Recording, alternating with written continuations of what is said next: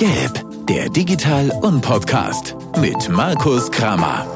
Präsentiert von Rund um Nürnberg und dem Nürnberg Digital Festival.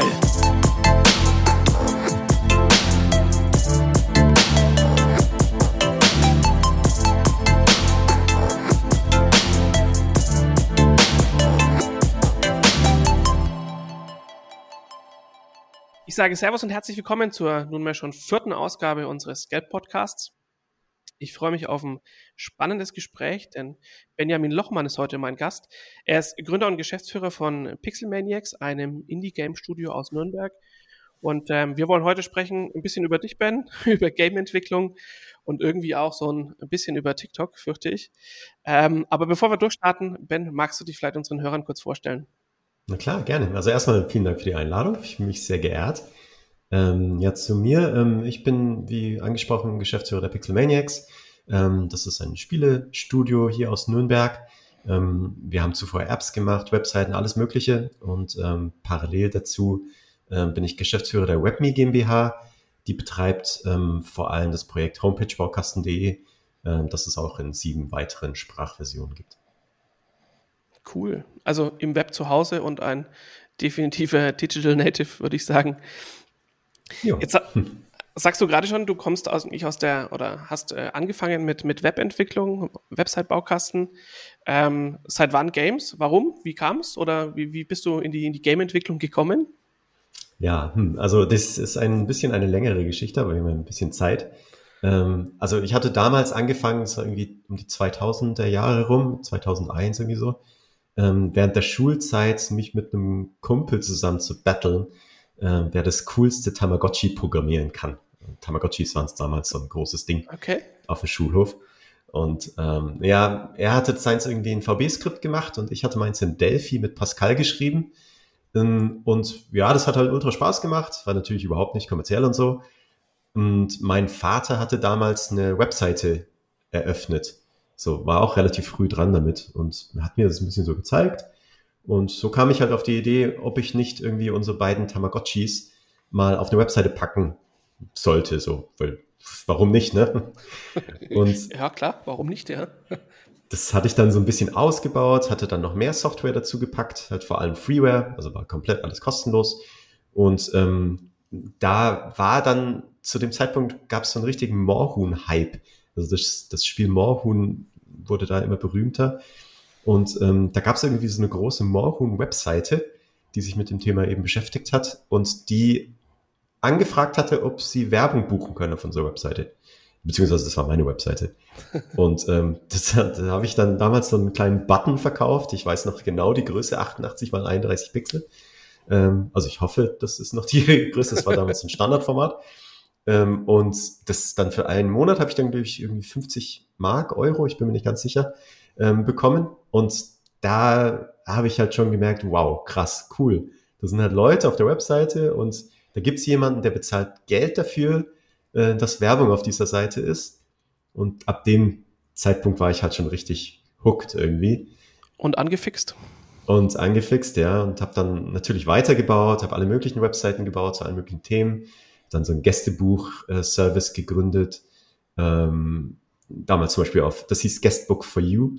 Ähm, for You war damals halt auch so in, so 4U. Gästebücher haben damals auch äh, tatsächlich mal einen, einen, Hype gehabt, das ist ja irgendwie auch ja, vorbei. Ja. Abs absolut, ja. Und äh, For You war übrigens auch nur deswegen der Name, ähm, weil es gab einen, einen Free äh, Subdomain-Dienstleister for you.de, da konntest du dir kostenlose Subdomains besorgen halt, weil natürlich habe ich kein Geld für eine Domain ausgegeben, ich bin ja nicht. Ähm, und ja, so kam halt eins zur anderen, habe immer meine Webseiten gebaut. Ähm, zum Beispiel dann etwas größer wurde dann lehrtippsammlung.de, eine Webseite, wo du Referate hochladen und runterladen kannst. Die gibt's immer noch, sieht grottenhässlich aus. Ähm, könnte ich theoretisch mittlerweile besser, aber das Problem ist, dass halt die einfach am besten performt. Und immer wenn ich irgendeine neue Seite teste und die alte funktioniert einfach besser, naja, die Zahlen entscheiden halt. Deswegen sieht sie so scheiße aus und es kostet natürlich auch einfach weniger Arbeit. Ähm, andere Projekte, die ich gegründet habe, ähm, sind zum Beispiel homepagebaukasten.de. Das wurde aber bedeutend größer, als äh, es natürlich zum Start war. Also das ist bei weitem nicht mehr irgendwie meine Eigenkreation, sondern Daraus wurde eine extra GmbH, die WebMe GmbH, weil ich dann irgendwann auch das Marketing-Invest nicht mehr selbst tätigen wollte. Ähm, ich hatte damals sehr, sehr intensiv in Google AdWords investiert, ähm, weil es super günstige Leads zu einem Zeitpunkt gab. Irgendwie für 10 Cent pro Kunden habe ich eben äh, da eingekauft. Ähm, also undenkbare Preise im Vergleich heute zu heute. undenkbare Seite, äh, Preise für vor allem Website-Baukästen, ja. Äh, äh, du zahlst halt für einen Klick wahrscheinlich einen Euro mittlerweile, also es ist je nach Keyword. Hm. Naja, jedenfalls, äh, das, ähm, das wurde eine extra Firma, die WebMe GmbH, und das ist mittlerweile ein Team. Ähm, könnte ich auf gar keinen Fall selbst stellen. Das war halt nur die, so die, die, der Startschuss, den ich selbst hinbekommen hatte. Mhm. Ähm, genau, und parallel hatte ich immer meine eigene GmbH, ähm, hatte da mal mehrmals weniger Zeit investiert. Ähm, genau, und bei meiner eigenen GmbH hatte ich zwischendrin ein bisschen so, ähm, habe mich mehr auf Affiliate Marketing und SEO fokussiert. Das war generell von Anfang an eigentlich ein starker Fokus von mir, dass ich immer sehr viel SEO gemacht habe, egal bei, mein, bei welchem Webprojekt. Ähm, und naja, so kann, durch das SEO kam ich eben zu Affiliate Marketing, ähm, hatte eine Zeit lang auch sehr viel nur Affiliate Marketing gemacht und auch nicht nur über SEO, sondern dann auch über Performance ähm, Kampagnen auf Facebook Ads, Google Ads etc. Ähm, und so, so hat ich, ich hatte kein, nie einen konkreten Businessplan. Also ich habe immer so ein bisschen äh, so vor mich hingemacht und und einfach mal machen vor allem. Also äh, ja, also machen und nicht nicht nur gucken. Ja, das ist wichtig. Ja. Genau. Und ähm, so kam es dann auch zu der App-Geschichte. Auch total reingeschlittert. War auf eine Zugfahrt zu meiner Oma nach Berlin. Ähm, so Netzausbau, wisst ihr, wie es so in Deutschland läuft? Ähm, kein Internet im Zug gehabt. Ähm, damals noch über die alte Zugstrecke, also das hat noch ein bisschen länger gedauert als drei Stunden. Deswegen super viel Zeit gehabt, äh, von Nürnberg nach Berlin zu fahren, kein Internet, nichts zu lesen dabei. Also habe ich mir dann auf meinem frisch gekauften MacBook äh, mir mal die, ähm, die Xcode-Doku angeschaut. äh, und habe dann irgendwie es geschafft, irgendwie eine ganz furchtbare App zusammenzuklicken ähm, und zwar ein Mäxchen. Also wer es nicht kennt, Mäxchen ist ein kleines Trinkspiel, ähm, bei dem man würfelt und ähm, dann gibt man den Würfelbecher weiter ähm, und muss eine Zahl nennen. Und ähm, ja, im Grunde, Grunde geht es darum, dass man lügen soll. Also man muss versuchen zu lügen. Und das habe ich immer als App gebaut und habe es kostenpflichtig in den App Store gestellt, der relativ neu war. Und das hat gut funktioniert. Ich bin damit nicht reich geworden, aber hat halt irgendwie keine Ahnung, 200, 300 Euro im Monat gebracht. Und da hatte ich mir gedacht, ja, okay, das muss man auf jeden Fall irgendwie ausbauen. Okay. Ähm, und so kam es dann zu den ersten Mitarbeitern innerhalb der Benjamin Lochmann New Media GmbH. Das ist die, dieser holprige, furchtbare Name, ist der GmbH-Name seit Gründung 2002. Und ähm, die WebMe GmbH ist eben eine, zur Hälfte eine Tochterfirma dieses, dieser, dieses holprigen GmbH-Konstruktes. Ähm, Genau, und ähm, das war dann, dann hatte ich die ersten Mitarbeiter eingestellt bei meiner Mutterfirma, also bei der Benjamin Lochmann New Media GmbH. Bei der WebMe GmbH gab es bereits Mitarbeiter und Mitarbeiterinnen. Okay, stark. Das heißt, die erste App war im Prinzip schon fast ein, oder war ein Spiel, war Maxchen. Mhm. Gibt es die noch im App Store? Äh, ich befürchte, die musste ich letztens begraben. Also ich habe da irgendeine Mail von okay. iTunes in Erinnerung. Die ähm, sind da momentan recht rigoros, was ich als Nutzer natürlich sehr gut finde, ähm, dass die die ganzen alten Apps, die jetzt keine Updates mitmachen, äh, rausschmeißen.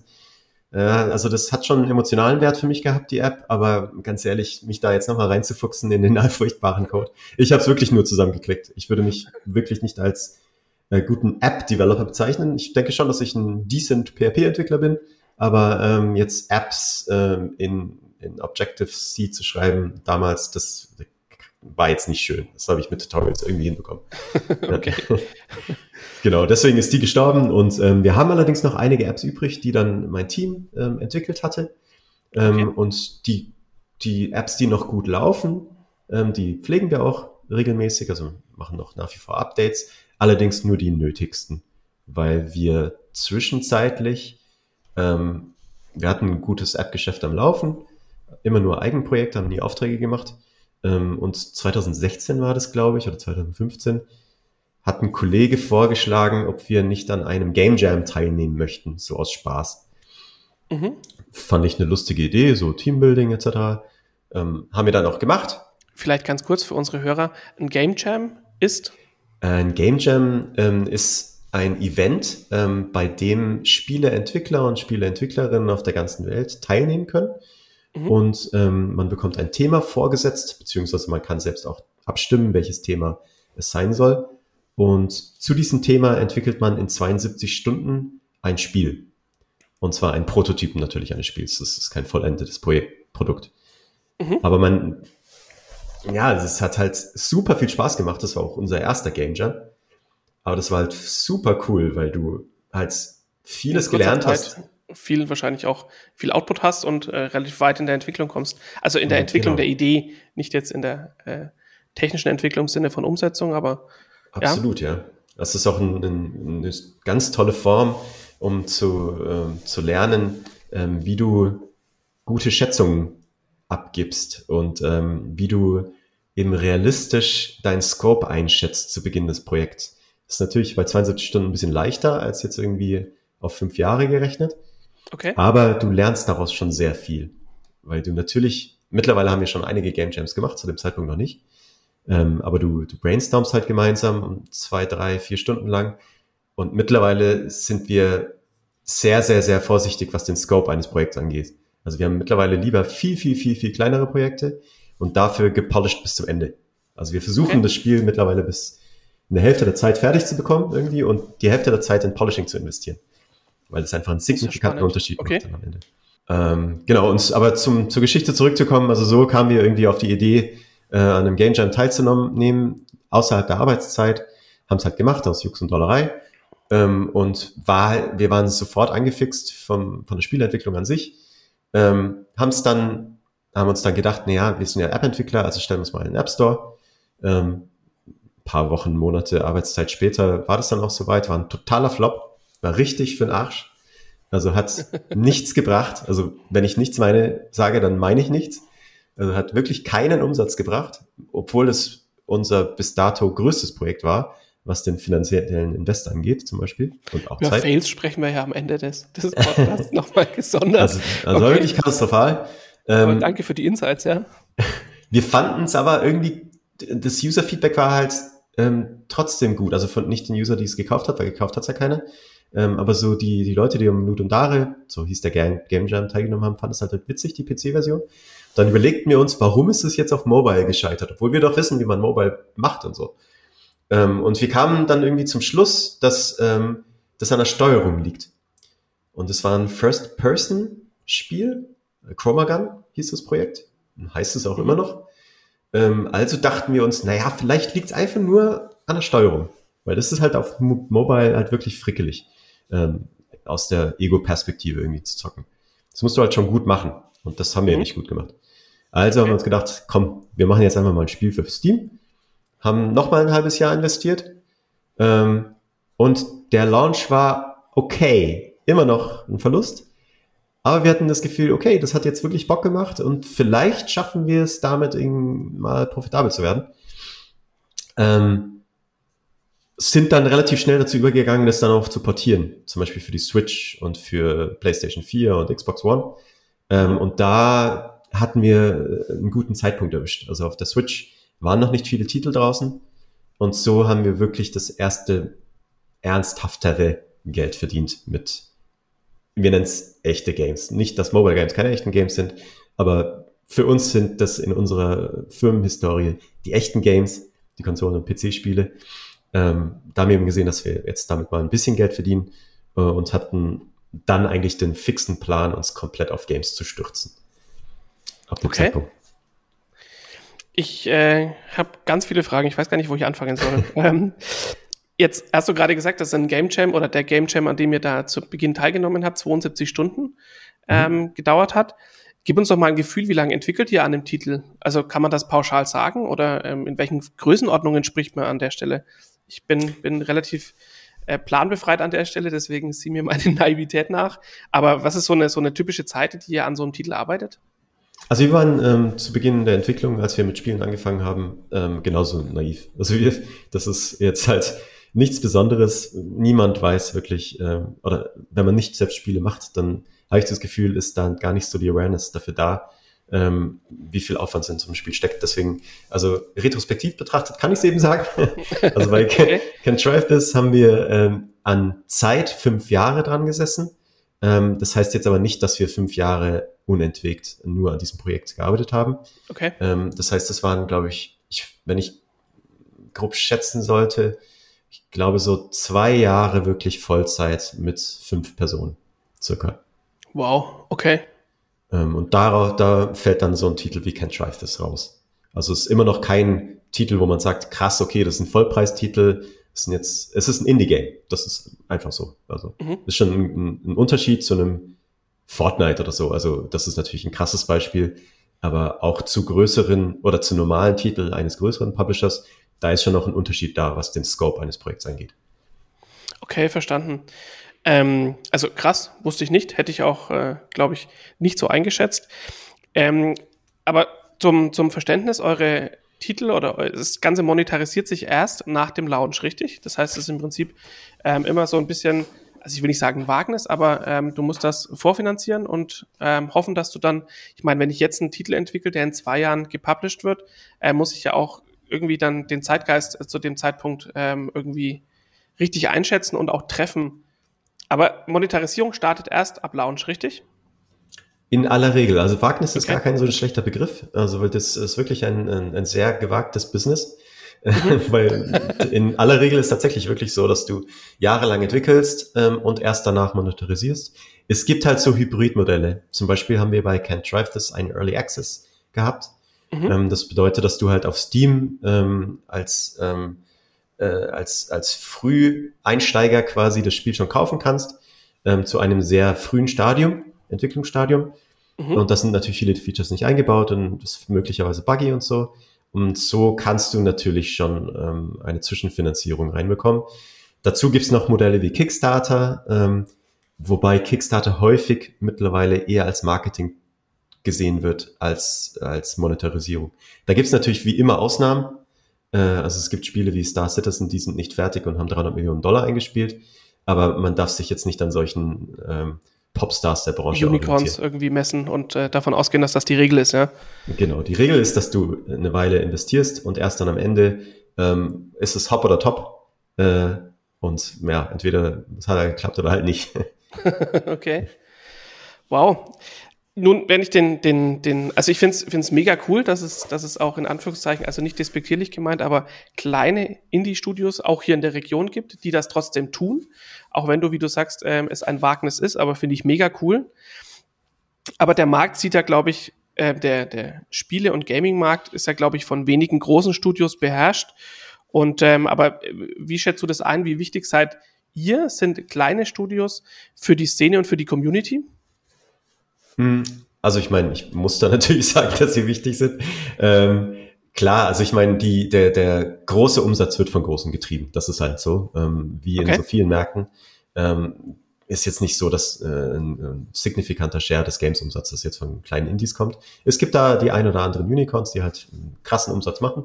Ähm, aber ja, äh, ich habe das Gefühl, also ich persönlich finde es sehr angenehm, in einem kleinen Indie-Studio zu arbeiten ähm, mhm. weil ich das Gefühl habe, dass da häufig, natürlich gibt es auch da Ausnahmen, halt deutlich kreativer gearbeitet wird. Weil wir halt sehr frei sind und wir die einzige Chance, äh, dass wir uns durchsetzen ähm, gegenüber den Großen, ist ja kreativ zu sein und irgendeine Idee zu haben, ähm, die viral gehen kann. Weil wir, unsere Marketingbudgets werden niemals mithalten können mit einem Großen. Ähm, das heißt, wir werden immer es irgendwie schaffen müssen, auf mit wenig Marketing-Einsatz ein Spiel sehr bekannt zu machen im globalen Games-Markt, der hart umstritten ist, äh, hart umkämpft ist. Mhm. Ähm, und das wird nur funktionieren, indem du halt durch die, die, die Kreativitätskarte ziehst ähm, und halt etwas machst, was die Großen nicht so einfach machen können.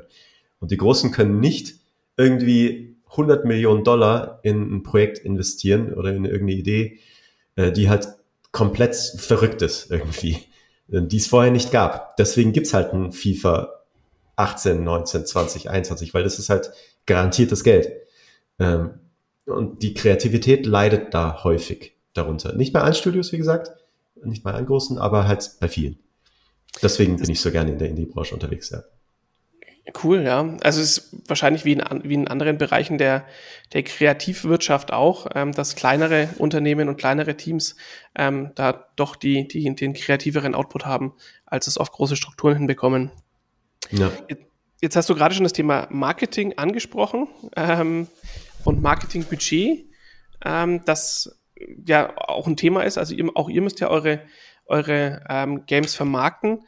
Jetzt ähm, habt ihr es ja mit, oder hast du es ja mit deinem, mit deinem Konzept oder mit deiner Vermarktungsstrategie auch schon in die T3N geschafft. Stichwort Vermarktung via TikTok. Erzähl mal, wie kam es dazu oder wie, wie bist du dazu gekommen und Videos produzierst du alles selber oder, also ganz viele Fragen auch an der Stelle, aber hau mal raus. Ähm, ja, wie so oft bei unseren Games-Geschichten fing es mal wieder mit einem Game Jam an. Ähm, wir hatten dann einen wieder teilgenommen und das streamen wir auch live auf Twitch Twitch TV slash Pixelmaniacs, um ein bisschen Werbung zu machen. Äh, Pixel-Maniacs. Ähm, genau, und ähm, wir haben dann diesem Game Jam teilgenommen und ähm, waren da zusammen im Office. Und meine Auf, also ich entwickle nicht aktiv mit an Spielen. Ich kann PHP-Backends schreiben und Systemadministration und so. Ähm, aber ich starte nicht Unity und mache dann irgendwas in Unity. Unity mhm. ist die Software, mit der wir Spielen machen.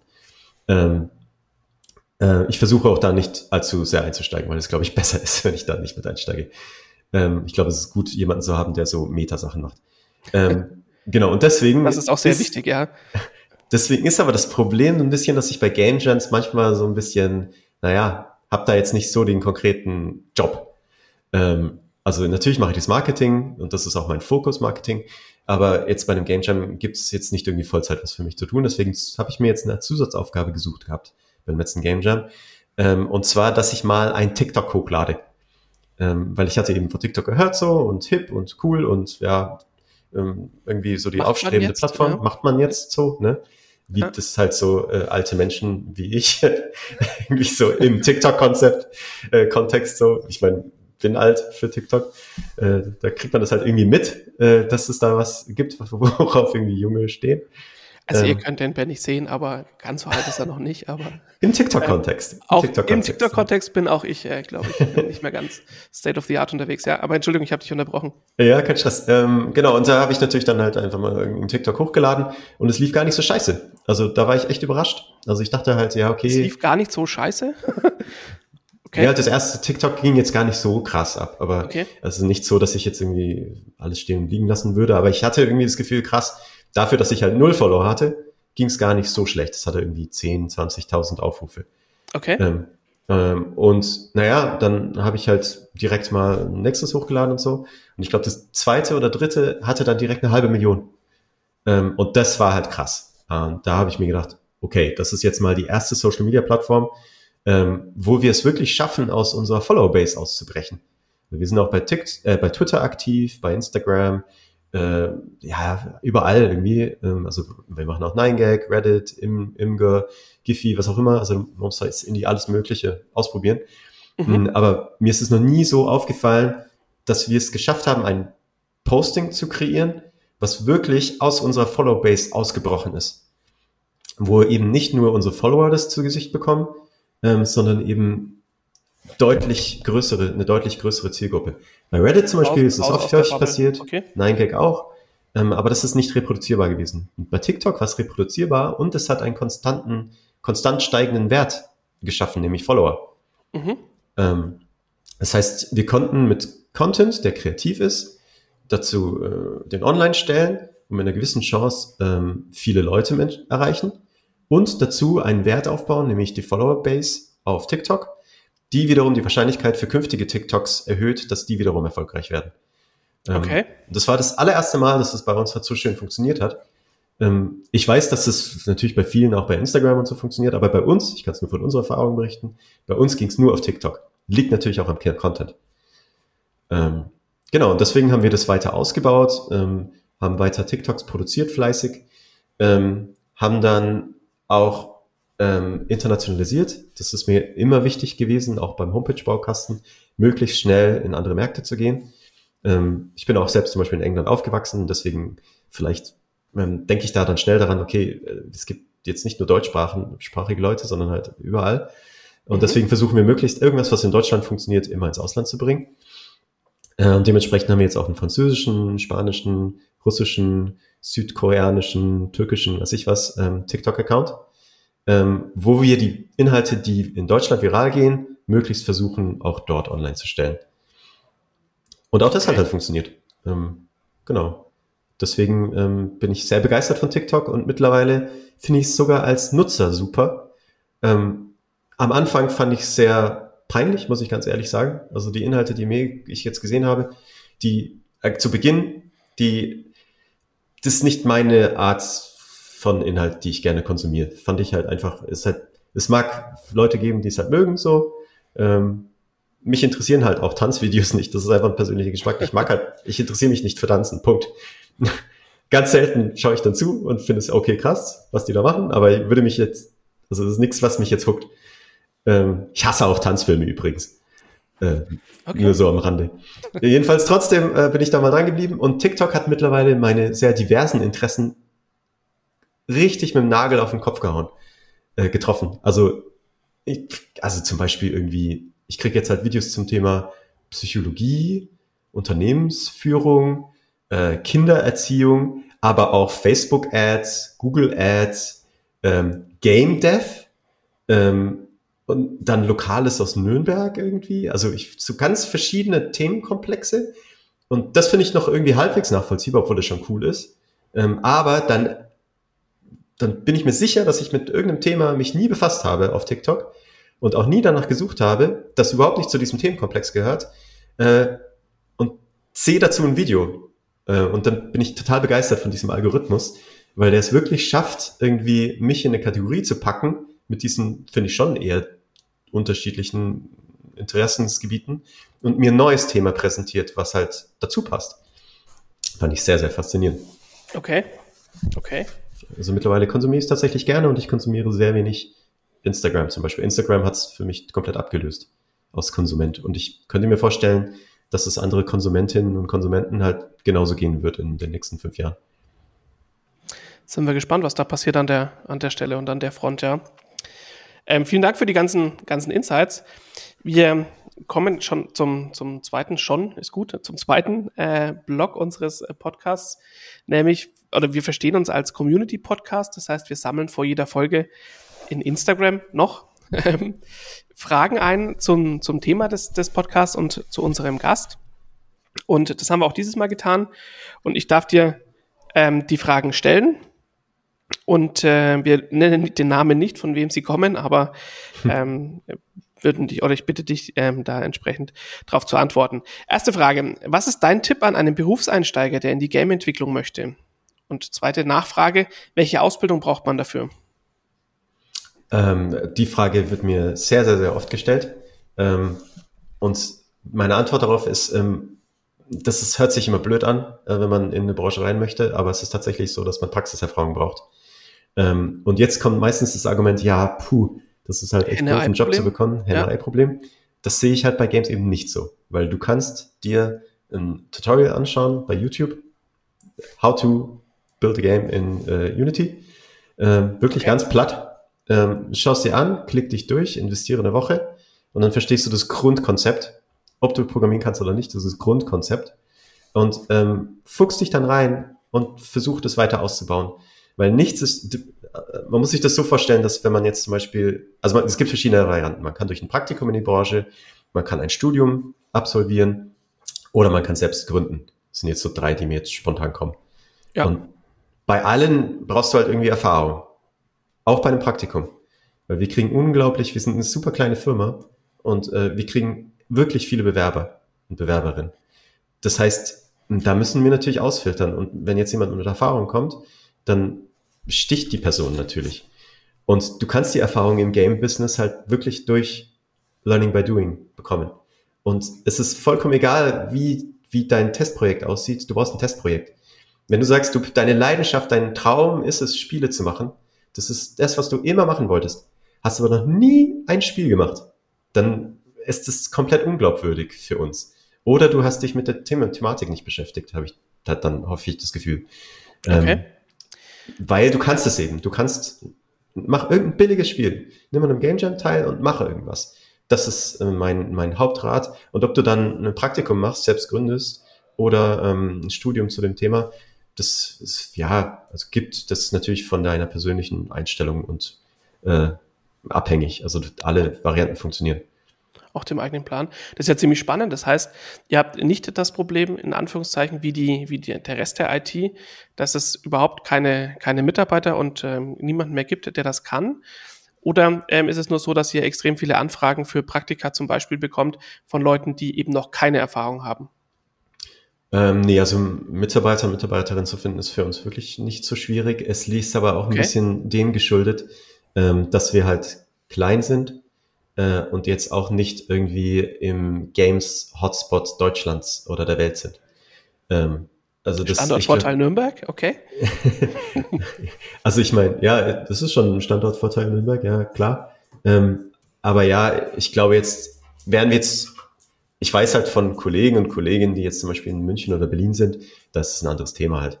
Also mhm. da ist natürlich das, da ein eher ein größeres Missverhältnis da. Ähm, okay. Und ich habe jetzt das Gefühl, dass es bei uns ganz gut funktioniert. Wir sind aber auch super wenig Leute. Das heißt, würden wir jetzt irgendwie versuchen, zehn Entwickler, Entwicklerinnen reinzuholen, hätten wir ein Riesenproblem. Aber dadurch, dass wir halt selbst nur zu, äh, zu siebt sind, ähm, ist das halt für uns jetzt kein Thema. Und wir stellen halt auch nicht regelmäßig Leute ein. Okay, verstanden. Zweite Frage.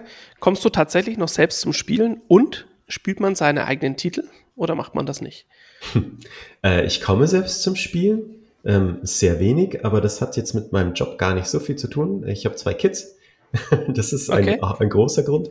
Äh, natürlich ohne Job hätte ich wahrscheinlich schon Zeit zum Zocken. Äh, aber mh, hm, ja, es, es geht halt auch im, im Alter einfach ein bisschen runter. Aber ich habe meine festen Termine tatsächlich. Also ich bin da sehr durchorganisiert. mit einem Kumpel zocke ich immer Rocket League äh, und äh, wir arbeiten uns langsam nach oben. Sehr, sehr langsam. Äh, äh, mit den Kollegen und Kolleginnen zocke ich auch einmal die Woche oder alle zwei Wochen. Da probieren wir immer verschiedene Titel aus, die man halt im Multiplayer schön zocken kann. Ähm, und zwischendrin spiele ich auch mal, aber das ist eher selten. Ach so, und tatsächlich jetzt mittlerweile ist meine, meine älteste Tochter auch so alt, dass ich mit ihr auch ein bisschen was spielen kann. Also das ist noch ein bisschen hakelig mit der Steuerung, aber ähm, bald, ich glaube, soon kann ich Zeit mit meiner Tochter verbringen und zocken gleichzeitig. da freue ich mich okay. schon sehr drauf. Okay. Ähm, und das bringt mich auch zur nächsten Frage mit dem, zocke ich meine eigenen Spiele mit ihr? Ja, tatsächlich. Das okay. ist halt wirklich ganz toll, ähm, weil Can't Drive This ist halt ein echt schönes Familienspiel.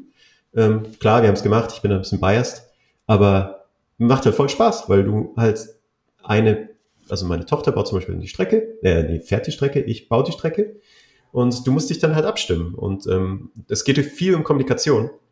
Du kannst mit Kommunikation super viel reißen. Und das finde ich auch jetzt was, was ich jetzt meinem Kind ja generell gerne mitgeben möchte. So, mhm. erziehungstechnisch finde ich jetzt nicht schlecht. Ähm, es kommt keine Gewalt drin vor, keine Sternchen. Das Auto explodiert, wenn man runterfällt. Da können, das, ist, das hat uns, glaube ich, USK ähm, 6 eingebracht.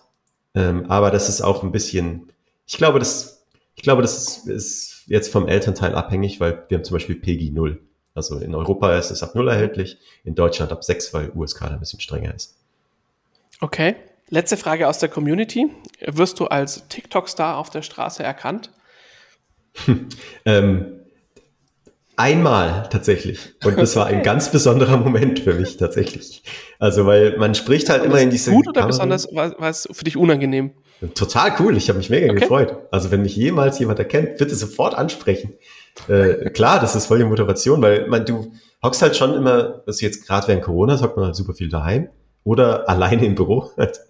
äh, und du sprichst halt in diese Kamera und irgendwie das, also wir haben jetzt halt 90.000 Follower auf dem Account, Ben Lochmann auf TikTok.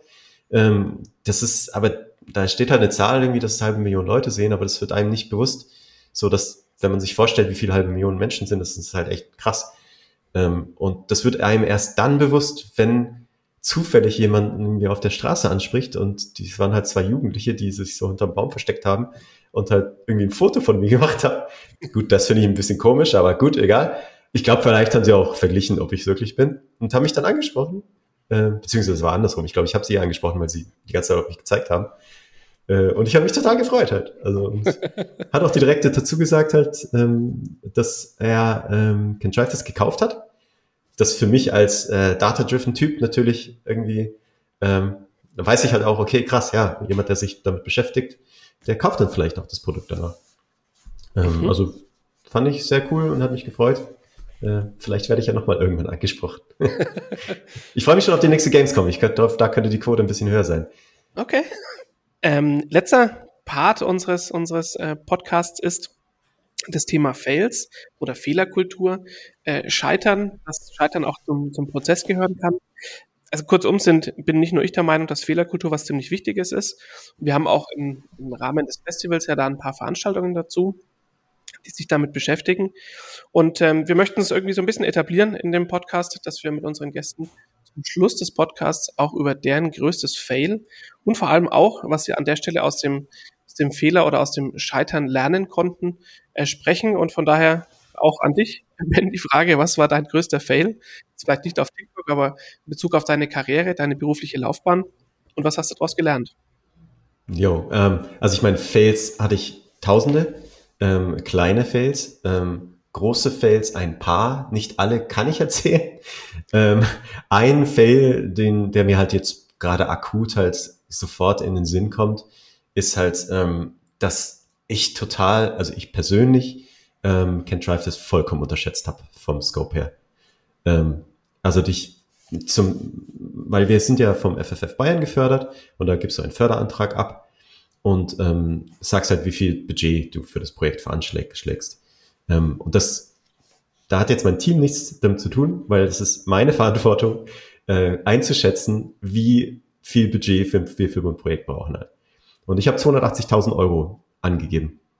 Und ähm, ich denke, das ist für den FFF Bayern schon okay. Ähm, aber ich habe super konservativ gerechnet. Also ich habe jetzt da nicht irgendwie gesagt, ja, ja, wir schaffen das schon alles, sondern ich habe wirklich einen Puffer eingerechnet, habe gedacht, ja, das schaffen wir. Ja, wir sind jetzt bei 500.000 Euro gelandet. Also ich habe mich um fast 100 Prozent verschätzt. Das ist halt katastrophal. Ähm, könnte, also es ist halt ein Genickbruch für eine Firma, wenn wir nicht zufällig jetzt halt App-Einnahmen hätten. Äh, also wir haben halt Apps, die halt Werbung generieren. Das hat funktioniert. Also, aber es war Glück.